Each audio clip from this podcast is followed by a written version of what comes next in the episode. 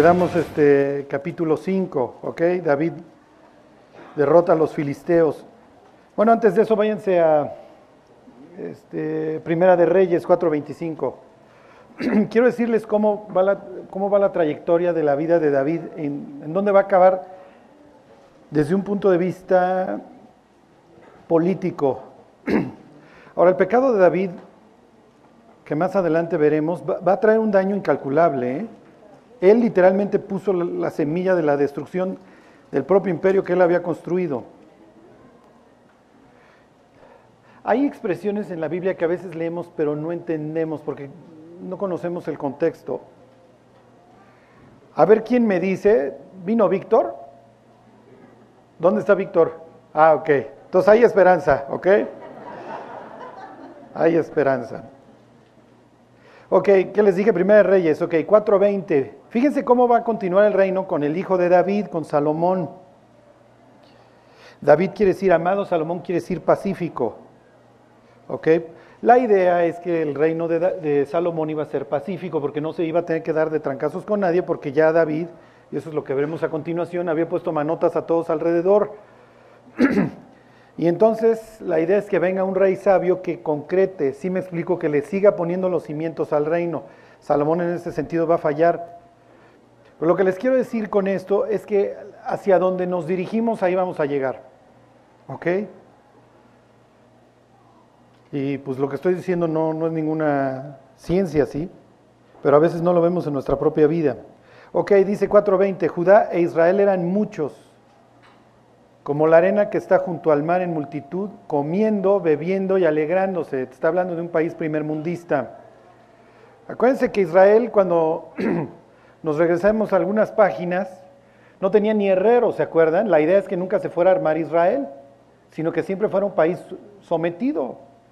¿Ok? Y la vida de un solo cuate, a lo largo de unos, échenle 50, 60 años que tuvo de ministerio, transformó un país tercermundista en un, en un primer mundo. Y luego fíjense, 4.25, y Judá e Israel, está hablando de ambas juntos, ¿se acuerdan? David traslada su capital a Jerusalén precisamente para juntar a las 10, perdón, este, a las 12 tribus. Dice, y Judá e Israel le hace el norte y el sur, Judá el sur e Israel el norte, el 4.25 dice, vivían seguros, cada uno debajo de su parra y debajo de su higuera desde Dan, ok, Dan nor, noroeste, hasta Berseba, en el sur, todos los días de Salomón. Ok, ¿qué quiere decir que Israel, que cada uno vivía debajo de su parra y debajo de su higuera?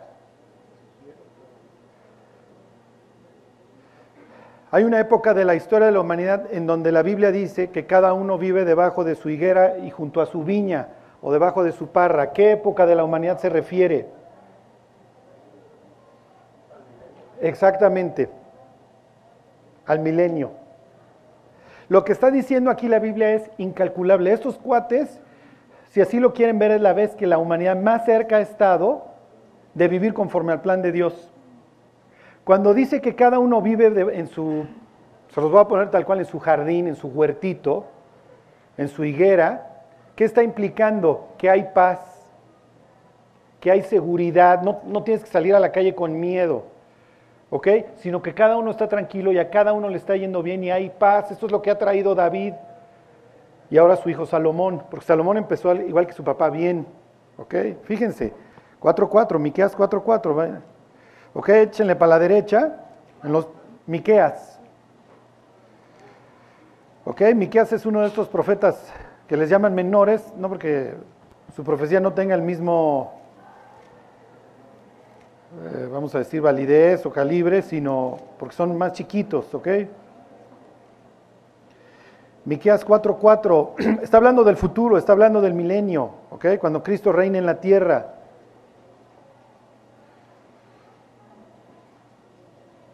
¿Ok? Dice el 4.4, y se sentará cada uno debajo de su vid y debajo de su higuera, y no habrá quien los amedrente, porque la boca del Señor de los ejércitos lo ha hablado. ¿Ok? Ya no les voy a decir que lo lean, pero es lo mismo que dice Zacarías 3.10. ¿Ok? Y entonces, ahora sí regresenme al mapa, váyanse a Segunda de Samuel, al capítulo 6, ahí nos quedamos, perdón, al 5, cuando conquista Jebús. Ok, déjenme. Ok, a ver si lo alcanzan a ver. David estaba aquí, ¿se acuerdan? En el sur de Judá y se va a ir hasta la mera frontera. Ok, busquen Jebús. ¿Dónde está Jebús? Ahí está. ¿Ok? Perfecto. ¿Se acuerdan que el arca del pacto estaba acá en Betshemesh? ¿Ok? De ahí se la llevan a Kiriat Yarim porque aquí observaron algo.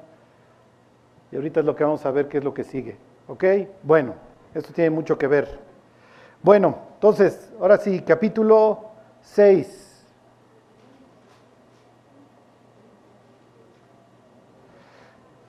En esta consolidación les vuelvo a poner el mapa, a ver, regrésame mi, mi Juanito.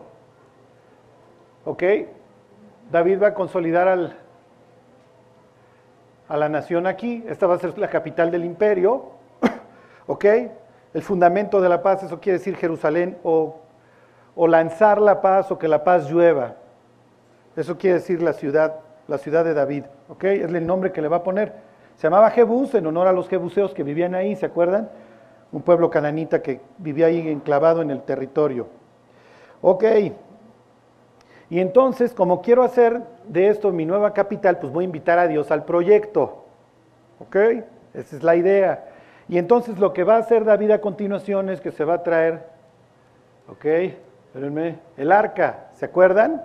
Dios, dice la escritura, habitaba entre los dos querubines. Lo más probable es que siempre hubieran sido tres, pero el de aquí arriba lo que la Biblia sí nos dice es que Satanás estaba arriba del arca, era el querubín protector, digo, arriba del trono, y pues cayó, y lo más probable es que estos representen a Miguel y a Gabriel, y, el, y don Jalal, ¿se acuerdan? Pues se nos pintó de colores y anda ahora destruyendo cosas, ¿ok? Bueno, y la idea es que aquí habita la presencia de Dios, se llama el arca de qué? Del pacto, porque implica, simboliza el pacto de Dios con Israel. Ahí vienen los diez mandamientos. Tal vez sean nada más los diez mandamientos o, tal vez se implica toda la ley, porque también le llamaban el arca del testimonio. Y Dios diría, tu casa es mi casa.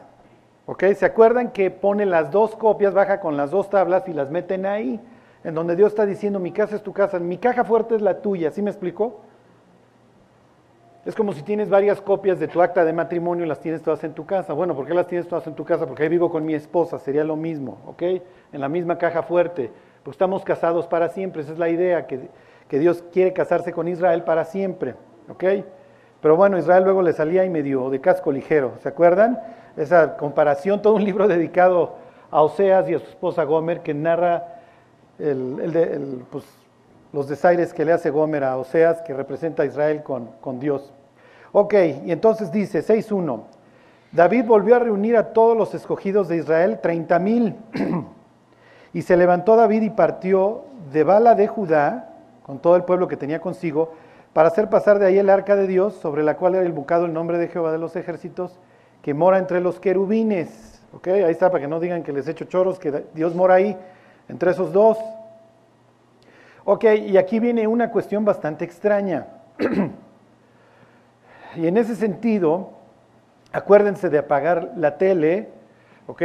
Apagar el YouTube, ¿ok? El instructor de las escrituras hoy es YouTube. Sí, pero el 99% de las cosas que encuentras en YouTube es pura doctrina de los filisteos, pero lo peor es que nos enseñan. ¿Ok? Entonces pónganse a dieta de YouTube, ¿ok? Vean, las series que quieran, ¿sí? No es broma, ¿eh? no las vean. ¿Ok? Pero la doctrina, o sea, el Evangelio según YouTube está matando al cristianismo. ¿Ok? Y luego tenemos nuestro espíritu como lleno de granos, cuerpo gallinacio, bíceps flaquito, timba. ¿Sí me explico? Porque nos estamos mete y mete, puros gummy bears, si no nos metemos la leche espiritual no adulterada para que por ella crezcamos. ¿Ok? Entonces tengan cuidado. David aprendió, miren, si David hubiera vivido en estos tiempos, y hubiera dicho, hijo, tengo que pasar el arca de donde está ahí en casa de Abinadab, en Kiriat Yarim, la tengo que pasar a Jerusalén, ¿dónde hubiera buscado la información para transportarla? En YouTube. Sí, es lo que hizo, se hubiera metido a YouTube. Y entonces en YouTube hubiera visto a los filisteos como trepándola en un, ¿se acuerdan? En un carruaje, poniéndole ahí unos bueyes que nunca habían, este, ¿cómo se llama? Este, que, que, nunca habían llevado yugo, era la idea, y que les ponen los becerros cerca para que se regresaran, ¿se acuerdan? La idea era que fuera de Dios que, que despegara para Bet Semes. Sí, pero los filisteos no saben tratar el arca. Es más, no saben tratar con el arca que se están muriendo. Y cuando se quieren deshacer de ella, van con los sacerdotes de los filisteos y les dicen, ¿qué hacemos con la caja esta de los hebreos? Dicen, mira, súbela en un, en un carruaje, pon a los animales estos y acércales unos becerros. Si de plano el llamado de los becerros no es tan fuerte para que se regrese y se va a, tierra de hebreos, es que era de, pues, si era de Dios lo que nos sobrevino, las pestes y los tumores, pues sí fue del Dios de Israel. Y cuando David va a transportar el arca, se la va a traer, ¿qué es lo que hace? Bueno, pues ahí anduvo buscando en YouTube, transporte del arca, ¿y qué, en qué, página fue a caer? Bueno, pues fue a caer en la página de los filisteos, y entonces dijo, ah, pues así es como se transporta el arca, ¿sí? y le pudiéramos decir a David, vente a G316 satélite, aquí también ponemos el inciso A, el inciso B y nunca, nunca le atinan. Fíjense, versículo 3, pusieron el arca de Dios sobre un carro nuevo. Y dices, David, ¿por qué haces eso? Bueno, pues es que así la mandaron y funcionó. Mm, ok, ¿está bien? Está bien, mi cuate, pero te vas a meter en problemas, ¿eh? Dice, pusieron el arca de Dios sobre un carro nuevo y la llevaron de la casa de Abinadab, que estaba en el collado, y Usa y Agío, hijos de Abinadab, guiaban el carro nuevo. Acuérdense que el arca lleva años en casa de Abinadab. Y Usa y Agío pues, están acostumbrados a ver la caja diario. ¿Ok? El arca no es, no es más que una caja, ¿se acuerdan? De madera de acacia, que era una madera muy fina rodeada, bueno, cubierta por dentro y por fuera de oro. No mide mucho, mide unos 62 centímetros y mide 90 centímetros de, largo. Obviamente pesaba mucho. Ok, dice versículo 4, y cuando lo llevaban de la casa de Abinadab, que estaba en el collado con el arca de Dios, Agí iba delante del arca. Okay. Y David y toda la casa de Israel danzaban delante de Jehová con toda clase de instrumentos de madera de haya, con arpas, salterios, panderos, flautas y címbalos por gozo, por gozo y por, por felicidad no paró. O sea, de que hubo Reven, hubo Reven. Y David feliz, ¿sí? Echando el dancing, ahí iba con el pandero, lo que ustedes quieran, ahí hubiera ido Rafa echando la rola y lo que ustedes quieran. Por ganas no quedó, ¿ok? Versículo 6, cuando llegaron a la era de Nacón, Najón, esto fíjense qué chistoso, porque Najón en hebreo quiere decir correcto. O sea, si tú le preguntas a una persona correcto, le dirías Najón. ¿Ok? Entonces, cuando llegan a la era de correcto, pues no iban correctamente. ¿Ok? Fíjense. Usa extendió su mano al arca de Dios y la sostuvo porque los bueyes tropezaban. Y entonces el arca pues, se va a caer al piso y pues ni modo que la caja de Dios se vaya a abrir y nos morimos todos. Y que se vaya, imagínense, a caer pues, las tablas que, que nos trajo Moisés. Ok, ¿hizo bien USA en impedir que se cayera el arca? Inciso A, Pablo dice que sí. Aquí ya se curó en salud, Pablo dice sí, no. Yo digo todas las anteriores. Pablo se fue directo al ser. Todas las anteriores, ¿alguien quiere decir ninguna de ellas ya de una vez? Ok, inciso A, ¿hizo bien USA que se está cayendo el arca?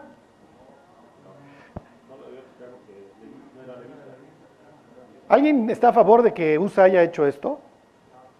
¿No? Los que nomás se quedan serios, ¿qué están pensando?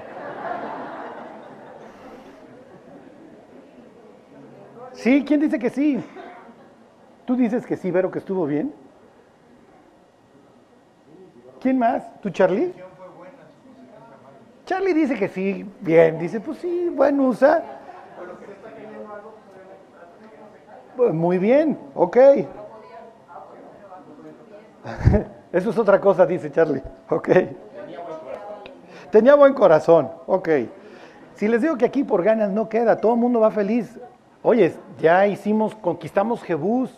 A veces leemos las historias de la Biblia así como, Jebús lleva años. Acuérdense, desde que llegó Josué, ¿ok? o más bien desde la muerte de Josué, Jebús es un enclave ahí cananita al que nadie se ha aventado un tiro. Y son tan poderosos que se pitorrean de David y le dicen, maestro, mis ciegos y mis, mis, este, ¿cómo mis lisiados van a poder este, defenderme de tus ataques. O sea, déjame río. Era Jerusalén está montada en, en dos cerros, el monte de los olivos y el monte de Sión, y está rodeada de valles. Entonces, militarmente es muy difícil llegarle a Jerusalén. Por eso los romanos se tardaron lo que se tardaron. Les costó tanto trabajo a los romanos conquistar Jerusalén que hicieron todo un arco del triunfo, ¿ok? En honor a, Tito y a, Vespasiano. Se tardaron meses, nomás no podían, no podían, digo, los judíos celotes se aguantaron a pie firme hasta la muerte. Pero Jerusalén, desde un punto de vista geográfico, es casi imposible de conquistar. Bueno, era, ¿no? En aquel entonces hubiera sido. Entonces, se los pongo en contexto porque ya conquistamos Jebús, Dios nos, nos dio Jebús, ya unimos al reino, todos estamos felices. Traemos el arca porque, bueno, ahora pues aquí en esta nueva capital vamos a poner el arca y vamos a ser felices, ¿ok? David, quién sabe si ahora lo entiende en este punto. Más adelante lo va a entender perfectamente, pero David, quién sabe si ahorita entiende que este es el sitio donde Dios va a elegir para que ahí esté su nombre para siempre. Quiero decirles, si tú has recibido a Cristo todos los años, durante mil años vas a subir a Jerusalén. Si no conocen Jerusalén, no se preocupen, la van a ir a visitar todos los años. ¿Ok? Todos los años se va a celebrar la fiesta de los tabernáculos. Ok, fíjense, versículo 7. Miren, los que dijeron que sí, nomás tenían que leer el siguiente. Y el furor de Jehová se encendió contra Usa y lo, hirió Dios ahí por aquella temeridad y cayó muerto junto al arca de Dios, o sea, como insectrónica. ¿eh? ¿Alguien quiere decir que estuvo bien lo que hizo Usa?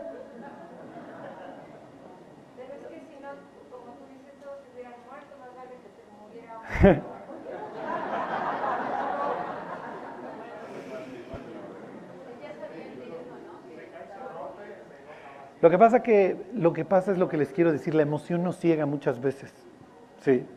Dios colocó las emociones y ahorita lo vamos a ver. Sí, pero el fundamento tiene que ser la Biblia. Sí. El fundamento tiene que ser la palabra. Sí. Porque todos van emocionadísimos y les digo, están festejando que que están extendiendo el reino, ya no es el, ya no es el pueblo tercermundista que todo el mundo los conquistaba. ¿Se acuerdan de Gedeón? Cuando el ángel se encuentra a Gedeón, ¿alguien se acuerda qué estaba haciendo? ¿Se acuerdan cuando lo vimos? Está escondiendo, está escondiendo la cosecha porque vienen, que eran los madianitas y se lo quitaban todo. Era un pueblo que no podía conservar nada. Por primera vez están viendo la luz. No, no, lo que yo le leí ahorita de Salomón, que cada uno está debajo de su parra y debajo de su higuera, está hablando de un país totalmente primermundista, en donde todo el mundo tiene tal abundancia de todo, y el pueblo está viviendo bien. Parece que el pueblo experimentó en cabeza ajena todo lo que le sucedió a David. ¿Ok? Entonces, pobre Usa, ¿sí? Pero como dicen, el camino al infierno está lleno de buenas intenciones. Ok, fíjense, versículo 8, y se entristeció David por haber herido Jehová a Usa, y fue llamado a aquel lugar Pérez, que quiere decir quebrantar, Pérez Usa hasta hoy. Y temiendo David a Jehová aquel día, dijo, ¿cómo ha de venir a mí el arca de Jehová? Vi la página incorrecta en YouTube. Sí, David, esa no era. Ok, ¿cuál tenía que haber leído? A ver, váyanse al libro de números, al capítulo 4. Sí. Miren, a los que les gusta la literatura cristiana, yo me impuse una, hice un voto a Dios, en donde no abro una página de ningún libro cristiano hasta que no me leí siete hasta que no me leo siete capítulos de la Biblia. Entonces ya dejan los libros cristianos, porque nos dicen, no, ya estoy bien cansado, ya me eché siete capítulos. Impónganse diez Sí, pero entonces sí, se aprende lo que hay que aprender. ¿Sí? Y si algún día van a comprar un libro cristiano, pregúntenme. Yo, yo he comido todas las Krispy Kreme que hay allá afuera. ¿eh? ok, ahí están cuatro. Dice 4.4. Leví tuvo tres hijos. ¿Se acuerdan? Gersón, Coat y Merari. Y la labor de los cuatitas es esta. De los amigos, Charlie. No, no, no, de los hijos de Cuat. Ah, ok. ¿Sí? Dice, cuando, versículo 5, cuando haya de mudarse el campamento, vendrán Aarón y sus hijos y desarmarán el velo de la tienda y cubrirán con él el arca del testimonio. Solamente los hijos de Aarón pueden tocar el arca. Y ni siquiera tanto tocarla, porque ellos quitaban las cortinas, ¿se acuerdan que entre el lugar santo y el santísimo hay una cortina? Entonces llegaban, quitaban esa y envolvían el arca. Y ahí la dejaban. Esto es todo así, perfecto. Todo lo tenían que hacer perfecto. ¿Ok? Versículo 6. Y pondrán sobre ella la cubierta de pieles de tejones y, y extenderán encima un paño todo de azul y le pondrán sus varas. Versículo 15, eso es lo que hacen los aaronitas. Y entonces dice el 4.15, cuando acaben Aarón y sus hijos de cubrir el santuario y todos los utensilios del santuario, cuando haya de mudarse el campamento, vendrán después de ellos los hijos de Cuat para llevarlos, pero no tocarán cosa santa. O sea, ni los Cuat, ni los de Cuat, para que me entiendan, lo pueden tocar. ¿Ok? No sea que mueran, o sea, la advertencia estaba ahí tal cual. Estas serán las cargas de los hijos de Cuat en el tabernáculo de reunión. ¿Ok? Y luego dice el versículo 20, no entrarán para ver cuando se cubran las cosas santas, porque morirán. O sea, ni siquiera podían verla. Y estos cuates, olvídense de verla, este cuate la está sosteniendo. ¿Ok? Dice Pablo, para que en mí y en Apolos, los dos se sabían la Biblia de memoria, aprendan a no pensar más allá de lo que está escrito. ¿Por qué? Porque Dios nos quiere dar una cosmovisión bíblica. ¿Ok? ¿Se acuerdan cuando Alejandro conquistaba los, los países que iba conquistando, los conquistaba no solamente militarmente, sino que se metía a las mentes y al corazón de los, de los conquistados y les llevaba cuatro instituciones. El gimnasio le hace la escuela, entonces él decía, yo controlo la educación. Entonces tú llegas a tu clase de secundaria y te dicen, usted es un chango.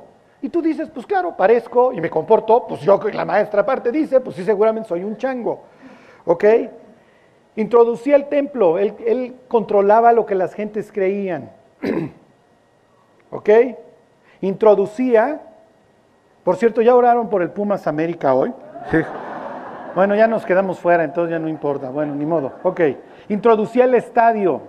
Acuérdense el contraste que esto implica con el hebreo. Si me explico, para el hebreo el fin de semana es cuando adoro a Dios, no, no, no ir a ver a, unos cuates encuerados a ver cómo lanzan la jabalina o el discóbolo o cómo luchan.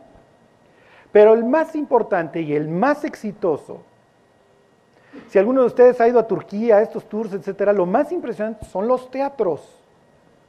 Una vez les puse la foto del teatro de Pérgamo, o sea, rebanaban los montes, hacían toda una obra arquitectónica para que tuviera una superacústica. Y piénsenlo. Les voy a decir dos héroes bíblicos que ustedes les van a venir a la mente inmediatamente. Ben Affleck y Leonardo DiCaprio. Ajá. Pero ¿qué pasa si yo les hubiera dicho Joel, Amós? Sí. O sea, para que ustedes vean cómo, y Alejandro era un genio. ¿Sí me explicó? Y él sabía que cada obra de teatro era un sermón. ¿Por qué? Porque te presento mi verdad, pero te la presento en medio de toda una tragedia, pero con algo que te puedas identificar y en donde literalmente tú bajes tu barrera y entre todo a tu subconsciente. ¿Qué determina hoy que está bien y qué está mal? Bueno, pues lo que vemos en los medios de comunicación. Sí. Y en ese sentido, obviamente para el hebreo, esto era una contradicción, ¿Por qué? Porque para el hebreo la medida de todas las cosas es Dios, para el griego la medida de todas las cosas es el ser humano. Y entonces a través de las artes y del teatro y de la arquitectura, te presento mi verdad. Si eres retrasado, si eres tonto, si eres feo, estás excluido. ¿Por qué? Porque tú no llenas el parámetro de la belleza griega. ¿Sí me explicó?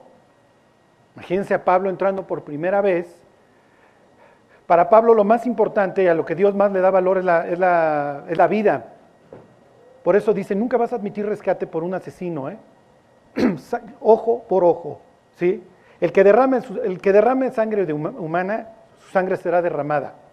Porque lo más importante para Dios es la vida. Imagínense Pablo entrando a Éfeso, a este supersitio griego, y lo primero que hubiera encontrado era el tiradero de bebés, en donde estaban los traficantes de personas y tenían sus medidas para determinar este si va a aguantar o no. Imagínense viendo una bebita, mira, tiene ojos azules, la voy a usar como esclava en el futuro. Y Pablo pensando, para nosotros como hebreos lo más importante es la vida, la vida humana. La vida humana tiene, tiene un valor y estos cuates, no, pues nació mal el bebé, pues échatelo, aviéntalo, aviéntalo al basurero.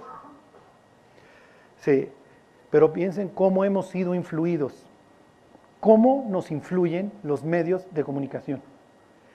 Y lo que Dios quiere hacer es al contrario, mis cuates, yo les quiero dar una cosmovisión bíblica. Me peleé con mi esposo, pues me divorcio. Sí, me peleé con mi esposa, divórciate, pues es lo de hoy. ¿Sí me explicó? Tengo tal antojo, hazlo.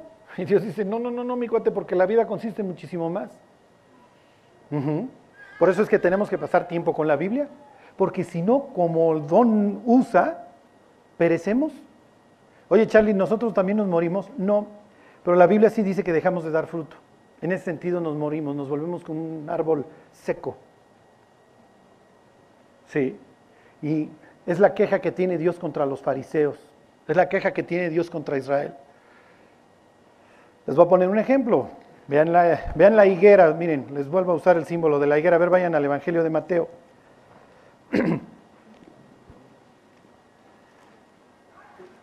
Como Israel vive confiado debajo de su higuera, y es la expresión, Israel se acabó convirtiendo en el pueblo de la higuera, si así lo quieren ver, Dios identifica a su pueblo con una higuera. ¿Por qué? Porque por muchas razones, la higuera da sombra. Y en un mundo que está acostumbrado al desierto, una higuera que da mucha sombra es algo muy conveniente, es algo muy estimado. Tomaba mucho tiempo que diera su fruto, pero cuando daba su fruto, era de las pocas cosas, si ustedes quieren, dulces en Israel. No tienes muchas fuentes de azúcar en, esas tierras. Tienes el dátil, ok, tienes las uvas, todo obviamente cuesta. ¿sí? Tienes la miel. ¿Ok? ¿Y cuál es la queja de Dios con su pueblo? Este. ¿Dónde? ¿Qué les dije? Mateo 21.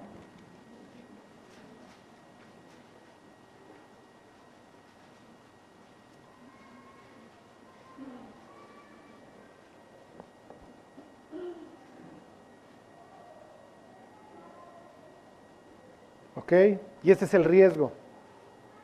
Y de esto es de lo que se quejaba, quejaba Dios con su pueblo. Ok, Jesús les doy el contexto, ya entró a Jerusalén, lo recibieron con bombo y platillo, se fue y se peleó en el templo, ¿se acuerdan? Esto ya era un mercado. Y en la mañana, este es el día siguiente, este sería en el calendario el 11, ok, el 11 del mes de Aviv. Dice, por la mañana, volviendo a la ciudad, tuvo hambre. 18. Versículo 19, viendo una higuera cerca del camino, vino a ella y no halló nada en ella, sino que, sino hojas solamente. Y le dijo, nunca jamás nazca de ti fruto. Y luego se secó la higuera. En pocas palabras, mucho ruido y pocas nueces. ¿Por qué? Porque ¿qué sí tiene la higuera? Tiene hojas. O sea, a lo lejos se ven, ah, mira que un higuerón. ¿Se acuerdan que Jonás está ahí viendo que destruyen a los ninivitas y qué le hace crecer Dios? ¿Se acuerdan? Pues hay una calabacera y esto para que ándele, ahí está su sombra. ¿Ok? Aquí, wow, a lo lejos sí se ve increíble, sí, pero cuando me acerqué, ¿qué había? Mm. Y en eso se puede convertir el cristianismo. Se ven las hojas, pero cuando llegas a... No, no me llevo nada. No hay fruto. ¿Ok? Y entonces viene la condena. Jamás vas a, dar, a volver a dar fruto. ¿Ok? Fue una condena muy, muy severa sobre Israel. Ok. bueno, entonces ahora sí, regresense. Regresense al capítulo 6 de Segunda de Samuel. David está muy preocupado. Y entonces alguien ya pasó y le dijo, no, David, no busques en YouTube, mi cuate, busca en la Biblia. Y David habrá dicho, ah, sí es cierto, ¿ah? Sí, pero es que la otra vez estaba yo leyendo un pasaje y no, no me latió tanto. ¿Cuál leíste, David? Pues uno hay medio raro este. ¿Si alguna vez han leído algo que no les latió? ¿Ya se regresaron al 6? Miren, no sé, pero igual esta es la causa. Fíjense, tantito ahí en el 6, ahí están 6. Bueno, en la columna de al lado, en el 5.13. Ahí están. y tomó David más concubinas y mujeres de Jerusalén. Ya trae seis, ¿se acuerdan? Ya tiene seis y ya, ya regresó Mical. O sea, ya tenía siete. Y tomó David más concubinas y mujeres de Jerusalén después de que vino de Hebrón y le nacieron más hijos e hijas. Ok, regresense tantito a Deuteronomio 17, 17. Por eso igual ya David desde entonces decía, no, mm, ahorita no estoy leyendo mucho, ¿eh? Ahorita estoy viendo House of Cards o alguna de esas este, más entretenidonas. ¿Quién gana, la Biblia o la tele? No vayan a llegar al cielo con el inciso A, ¿eh? ganando la tele. Porque nos llevan de corbata todos, incluyéndome. ¿Se acuerdan?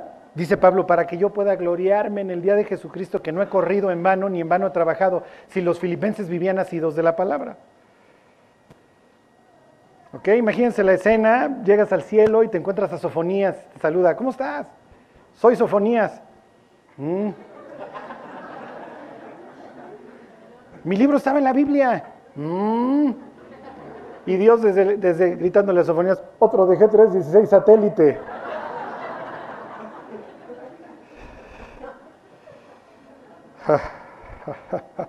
ok. 17, 17 de Deuteronomio. Yo creo que aquí se acabó la lectura de David. Está hablando de los reyes de Israel, tenían ciertas normas y una de ellas era, no tomará para sí muchas mujeres. Y este no para, no para de,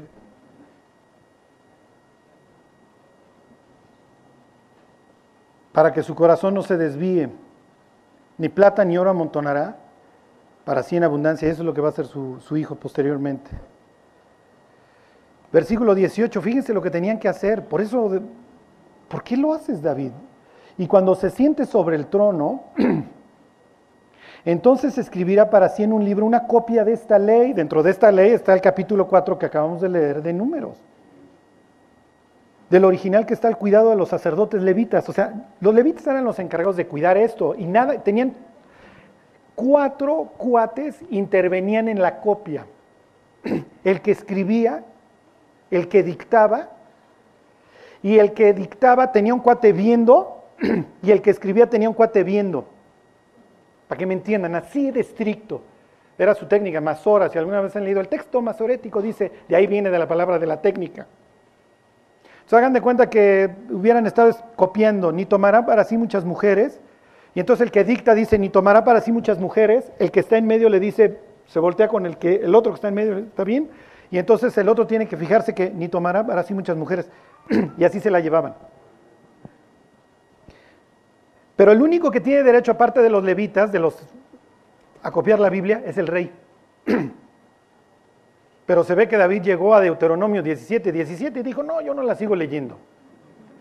Sí, pero ¿quién se tiene que adecuar a quién? y como la otra vez me pregunta, este, ¿dónde está Lilian? Hoy brilla por su ausencia. Me manda un mensaje, una discípula, y me dice, oye Charlie, ¿por qué tenían tantas mujeres? esto está bien, porque parece que, esto fuera lo, lo que había que hacer, ¿no? Y entonces le digo, no, pues esa no era la idea. Cuando Dios hizo a Adán, le trajo a Eva, nada más. Sí. ¿Y por qué se los permitía? Miren, más adelante Dios le va a decir a David, mira, y si te hubiera hecho falta, te hubiera dado más. ¿eh? Pero los patriarcas y todos los, este, ¿cómo se llama? Poli, ¿Cómo se llaman los que tienen? Y todos los polígamos de la Biblia son fieles testigos de que esto no, no es bueno. No estaba dentro del plan original de Dios. Ok, entonces es probable que David ahí pues dejó de copiar o vayan ustedes a saber. Ahí está en 2 de Samuel 6.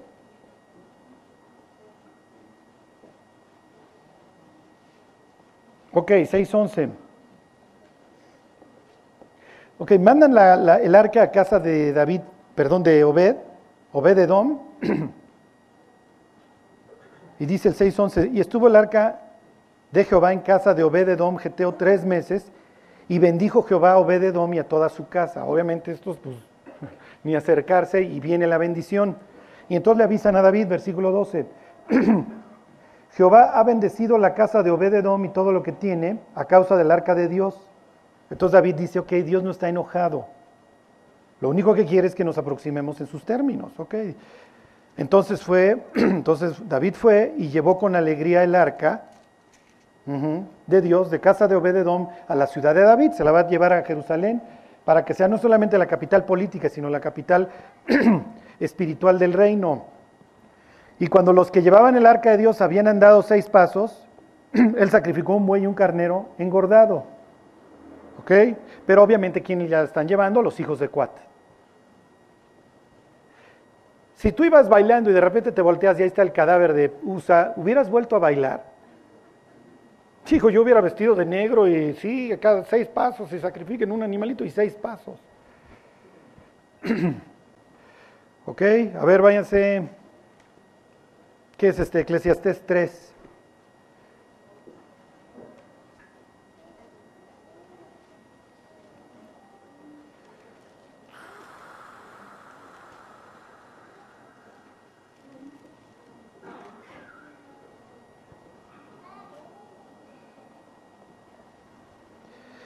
Tres, cuatro.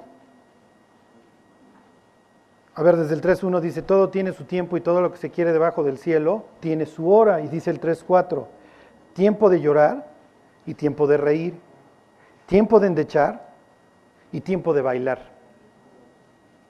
Y David encuentra nuevamente que el transporte del arca, esta vez sí conforme a la voluntad de Dios, es sí es efectivamente tiempo de bailar.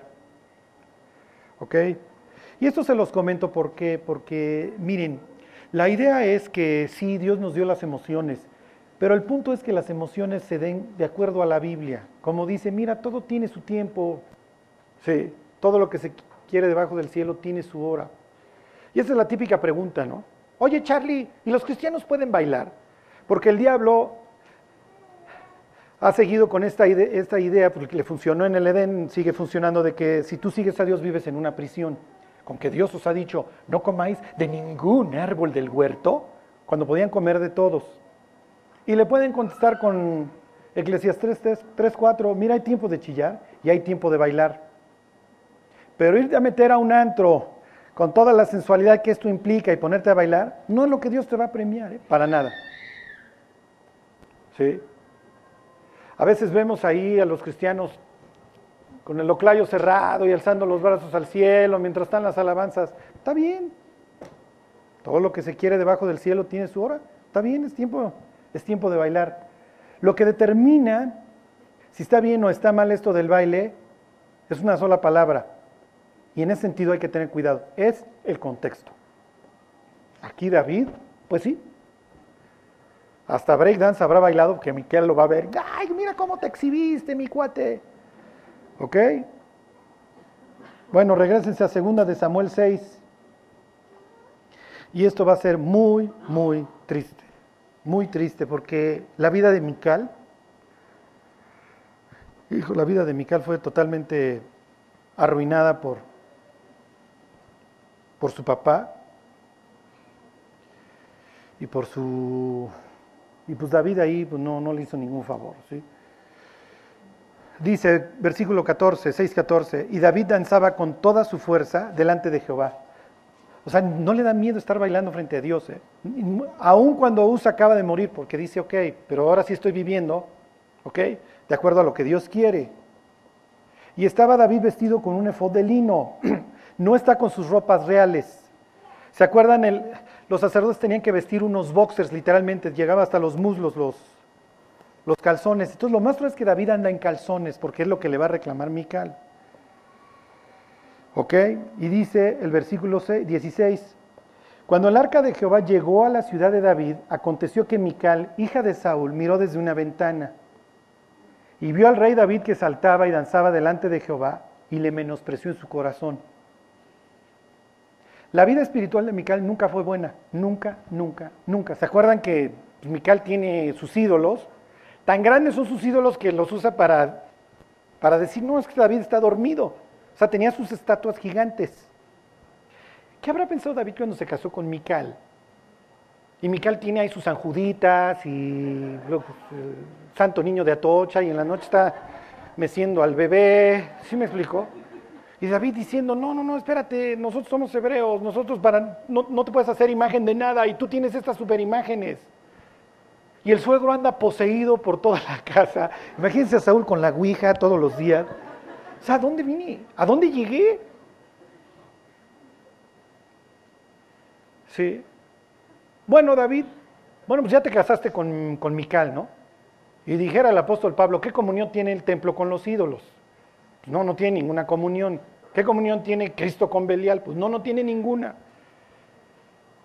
Eh, ellos van a sufrir, ¿eh? Obviamente David sufre y Mical sufre. Y miren a toro pasado, porque Saúl a la mala, el suegro, le da para deshonrar a David, a Mical, a otro hombre, a Palti, ¿se acuerdan? Pero la Biblia presenta a Palti como un hombre que ama profundamente a Mical.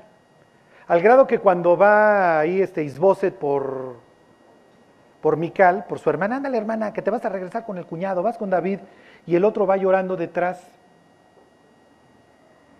Y entonces pues, ya se voltea a Isboset, que seguramente iba con Amner o con algún general, y dice, lárgate, pues ¿para qué quieres que te maten? Y entonces Palti dice, sí, me van a matar, ya me voy. Y dices, David, a ver, ya era esposa de otro, ¿para qué la regresas? Y hay dos razones que la Biblia no, no aclara. O para, o para argucia política y juntar a la casa real de Saúl conmigo, o porque es mi mujer y la quiero de regreso. Sí, pero la vas a, la vas a lastimar. Pues ya hizo su vida, ya déjala. Era el principio por el que no podías retomar a la mujer repudiada. Era el principio. David no la repudió. Entonces, en ese sentido, David legalmente hubiera dicho, pues yo la puedo recuperar. Ok, ya la recuperaste, David. Está bien. Ahora la idea es que tú lleves a tu hogar, a tu esposa, y miren, no les voy a decir que haya un hogar perfecto, pero la idea es que seamos mejor que ayer. Y que cuando Dios nos redarguye, bueno, pues le respondamos, ¿no? Porque David pudo haber contribuido al crecimiento de Mical. Mical está haciendo aquí el oso porque ella no tiene así de espiritual nada y cuando ve que ahí traen la caja y eso, a mí me vale y este cuate nomás está exhibiendo y sale y se burla de él. Fíjense, versículo 20. Volvió luego David para bendecir su casa. Y saliendo Mical a recibir a David dijo, cuán honrado ha quedado hoy el rey de Israel, descubriéndose hoy delante de las criadas de sus siervos, como se descubre sin decorum cualquiera. Ahí le salió. ¿Se acuerdan de la niña fresa? O la fresaza, ¿no? Delante de las criadas te estás exhibiendo, ¿no? Mal, mal. O sea, Micael, no vienes al caso siendo este mitote. Sí.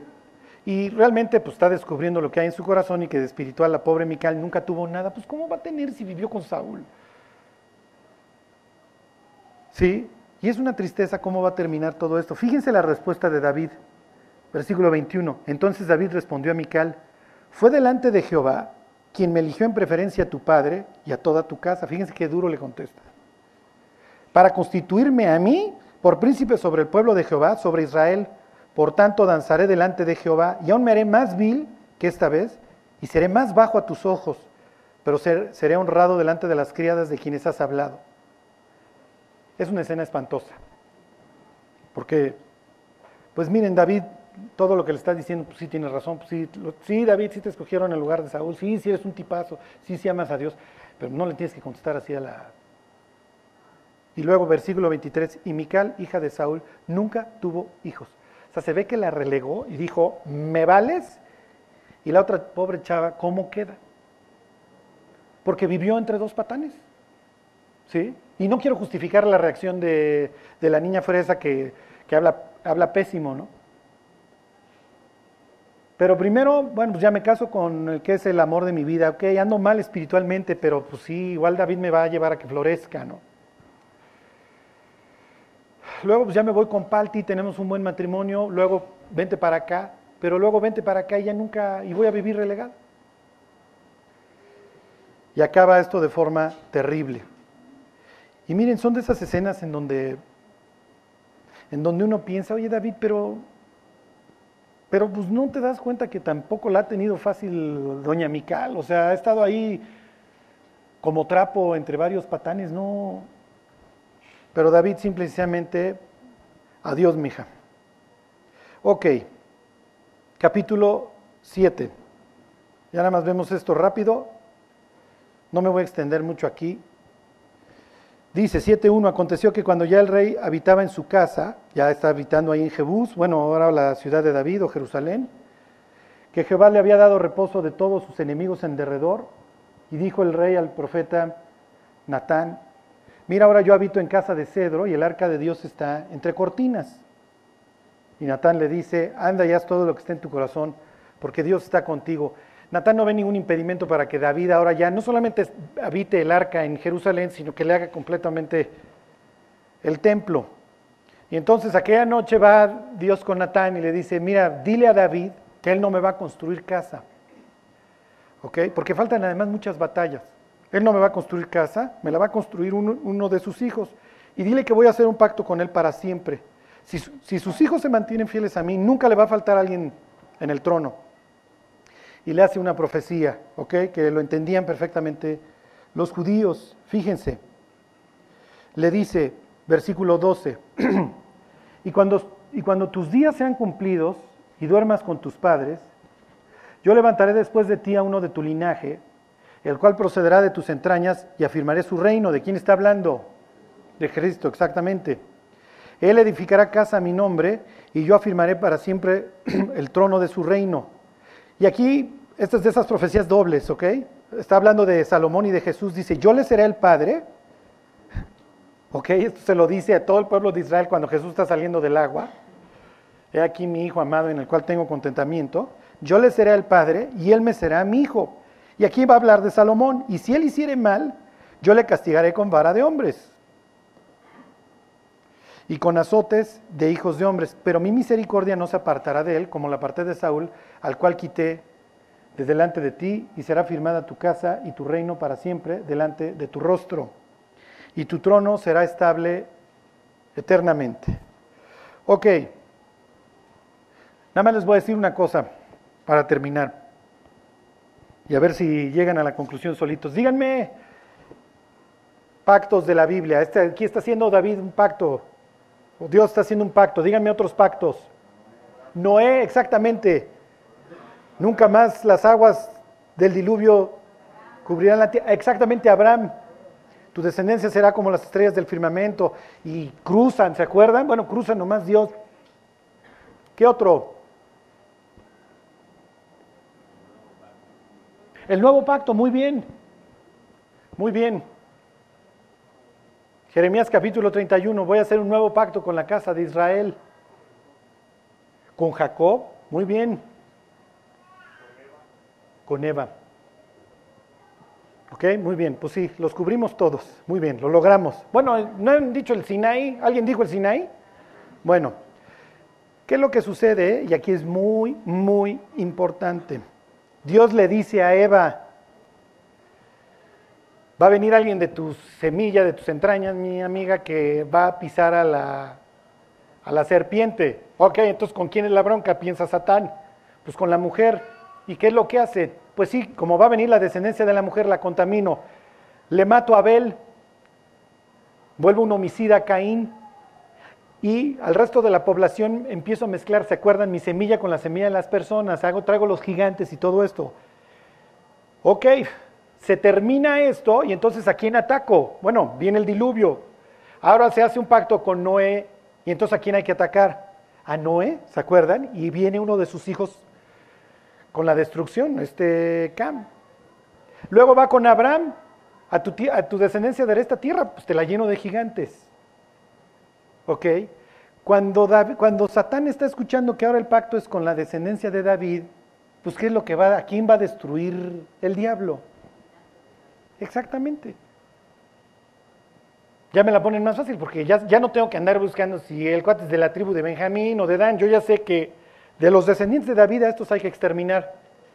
Y lo que va a seguir a continuación es precisamente, no sale, el autor este, bueno, el protagonista este no sale hasta el último capítulo, sí se menciona a Satán.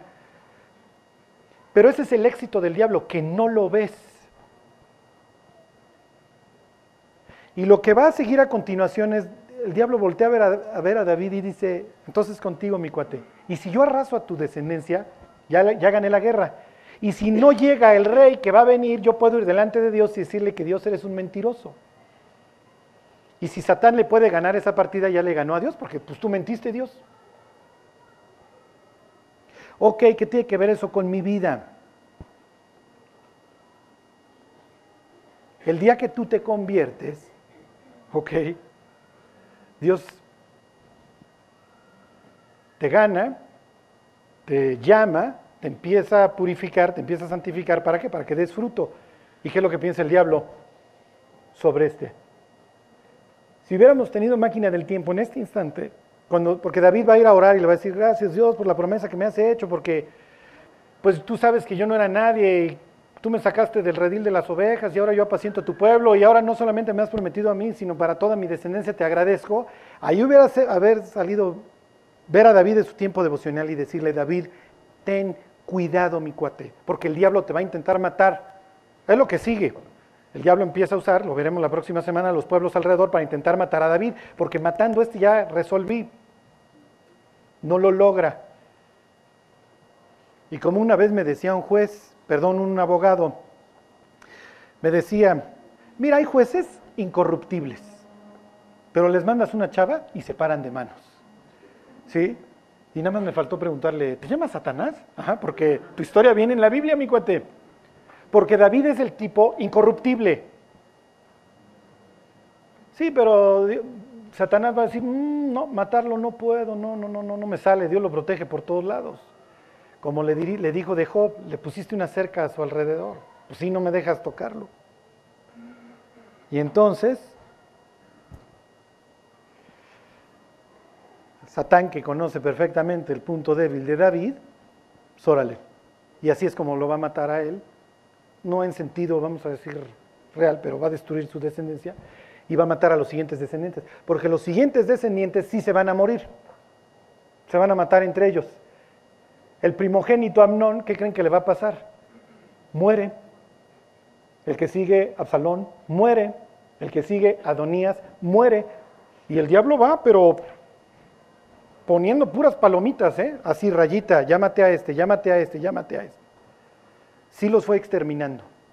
Parece maldición, así, parece maldición de pueblo, pero efectivamente, el día que David recibe esta noticia de parte de Dios, tú eres el bueno y de tu descendencia viene el Mesías, el que va a pisar, el diablo dijo sobre este y sí, y sí los fue matando poco a poco. Y no crean que como a los hijos de Job que les traía los ventarrones, ¿eh? entre ellos. ¿Ahora entienden las discordias? ¿Cuál es el pecado que destruye el fruto de los cristianos? Nunca, jamás te puedes amargar. Los cristianos se levantan de cualquier pecado. Puede estar bien crudito, ¿sí? Puede llegar con sus ojitos bien morados porque se batió en el periférico con todo. ¿Sí? puede llegar al tanquecito porque se le hizo fácil salir con unos zapatos de la zapatería.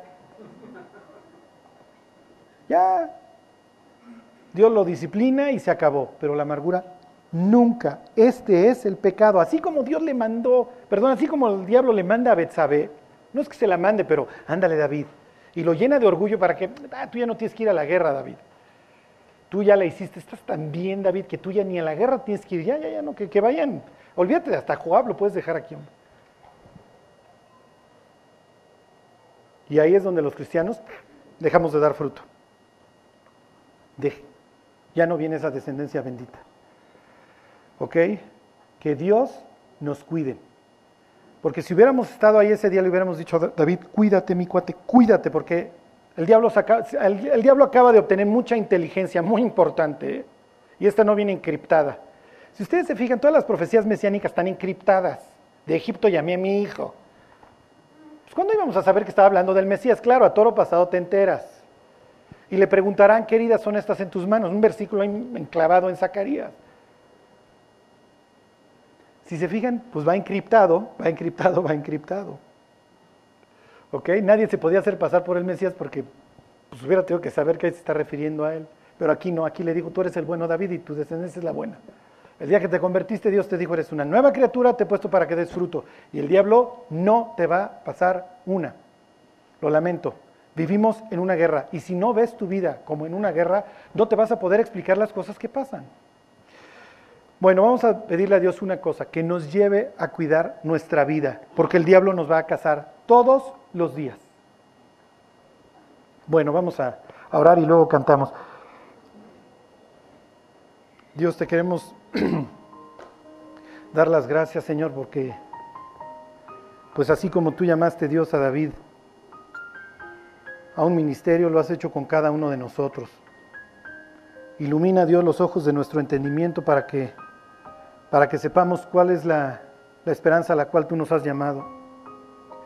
Bendice Dios a cada uno de los que están aquí y danos la gracia, Dios, para valorar nuestra vida, para amar nuestra vida y para cuidar nuestra vida. Que no seamos una higuera estéril, Dios, sino que a nuestro alrededor la gente pueda cosechar fruto. Que así sea, Señor. Te lo pedimos por Cristo Jesús. Amén.